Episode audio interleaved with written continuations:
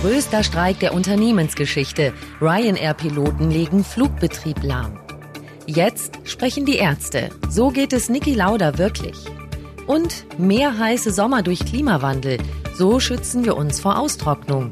Alles hier bei The Break. Besser informiert aus Bayern und der Welt. Antenne Bayern. The Break. Hallo beim Nachrichtenpodcast von Antenne Bayern.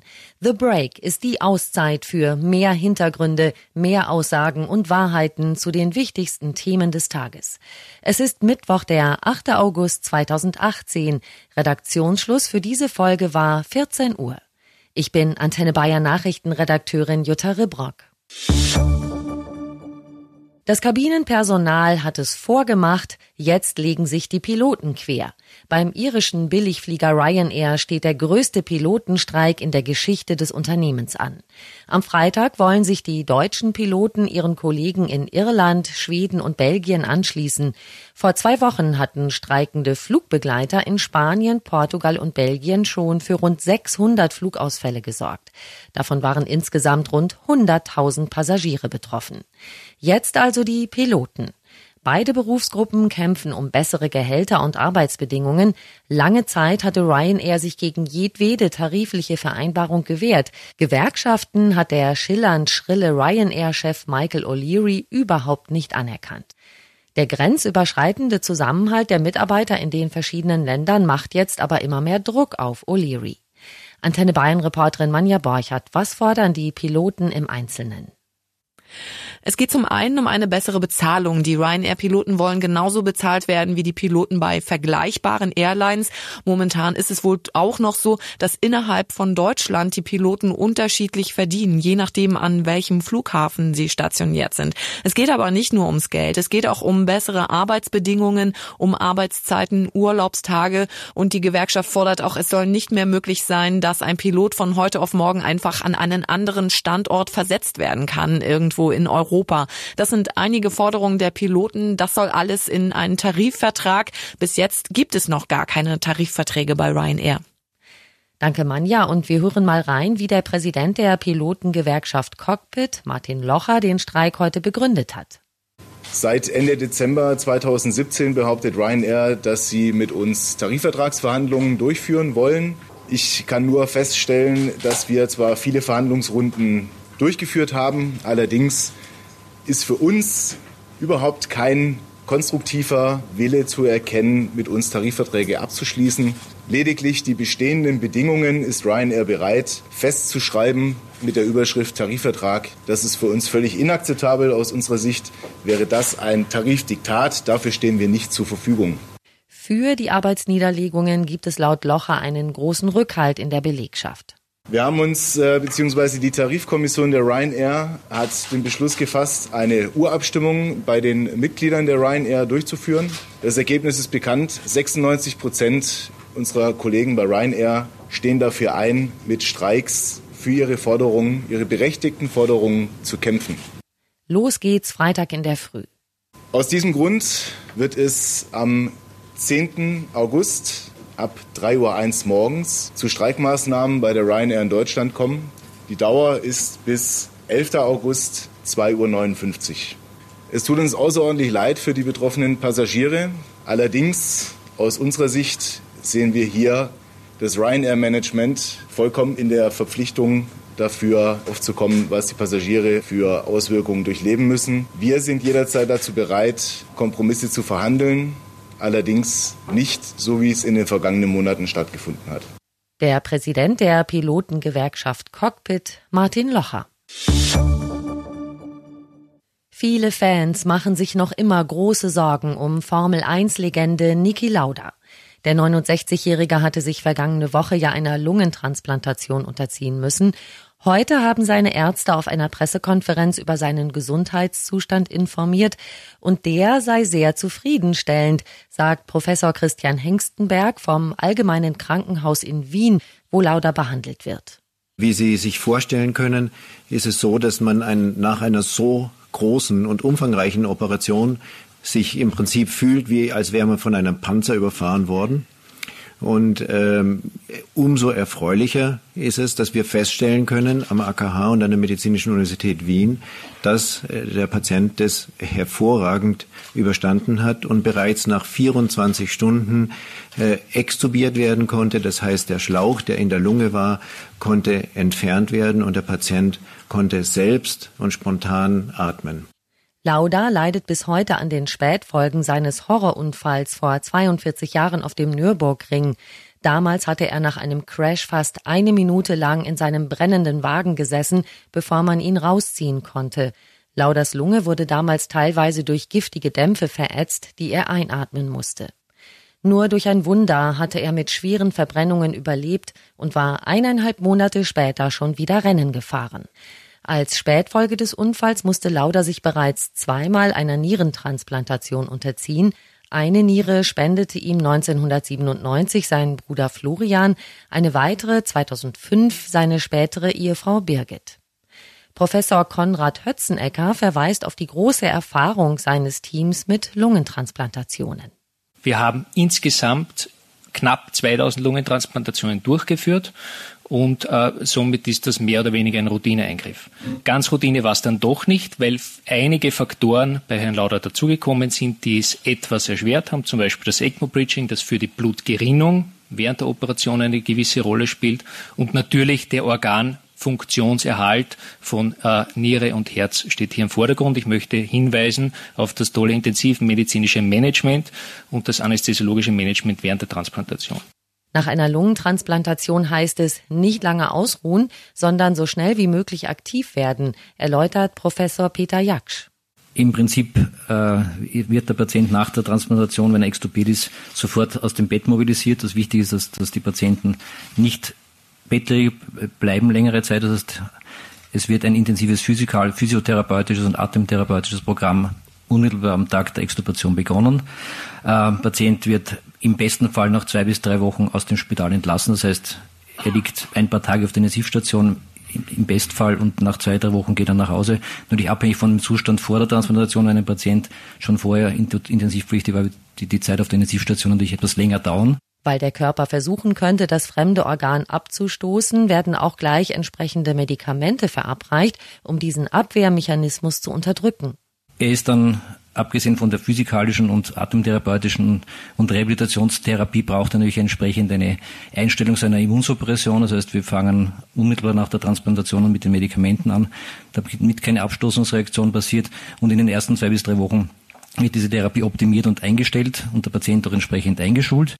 Die Überlebenschancen nach einer Lungen-OP in seinem Hause sieht Jaksch optimistisch. Um können kurz einen Überblick zu geben, die Überlebensraten sind bei uns im Lungentransplantzentrum in Wien bei über 90 Prozent Einjahresüberlebensraten und über um die 75 Prozent Fünfjahresüberlebensraten für gesamte Patientenkollektive.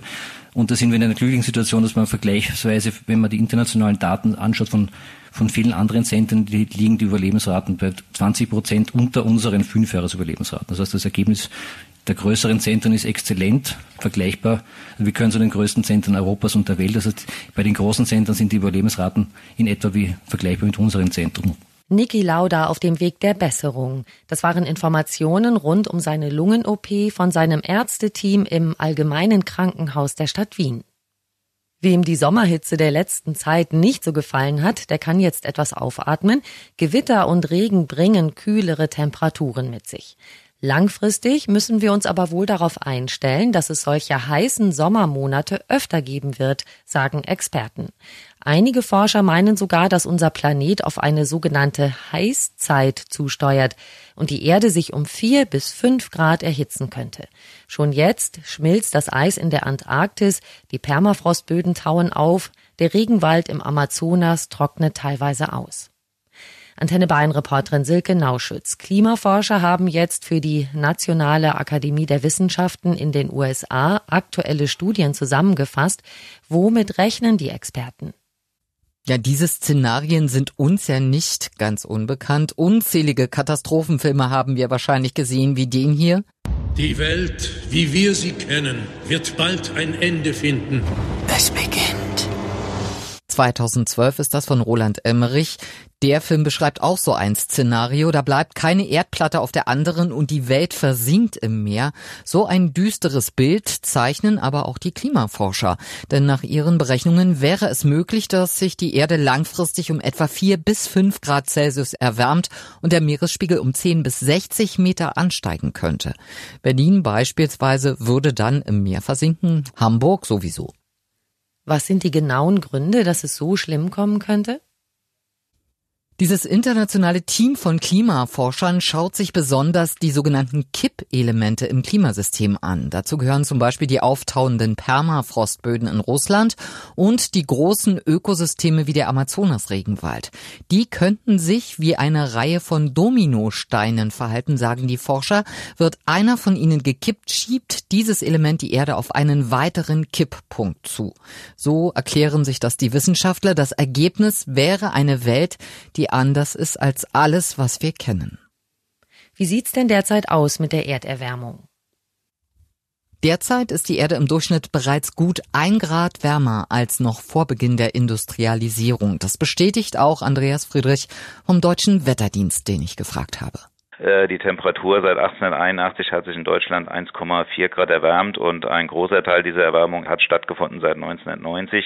Und das heißt, wir stecken mittendrin in der Klimaerwärmung. Selbst die vorläufige Begrenzung auf maximal zwei Grad, wie in den Pariser Klimazielen festgeschrieben, reicht nach Ansicht der Klimaforscher nicht mehr aus. Eher könnten in diesem Bereich kritische Prozesse angestoßen werden im Klimasystem, die eine noch stärkere Erwärmung bewirken, ohne menschliches Zutun. Sprich, der Klimawandel verstärkt sich dann selbst.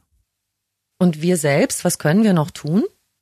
Jeder Einzelne kann etwas beitragen, sagen die Klimaforscher, um dem Wandel zu begegnen, aber vor allem sei die Politik gefordert, sagen die Forscher.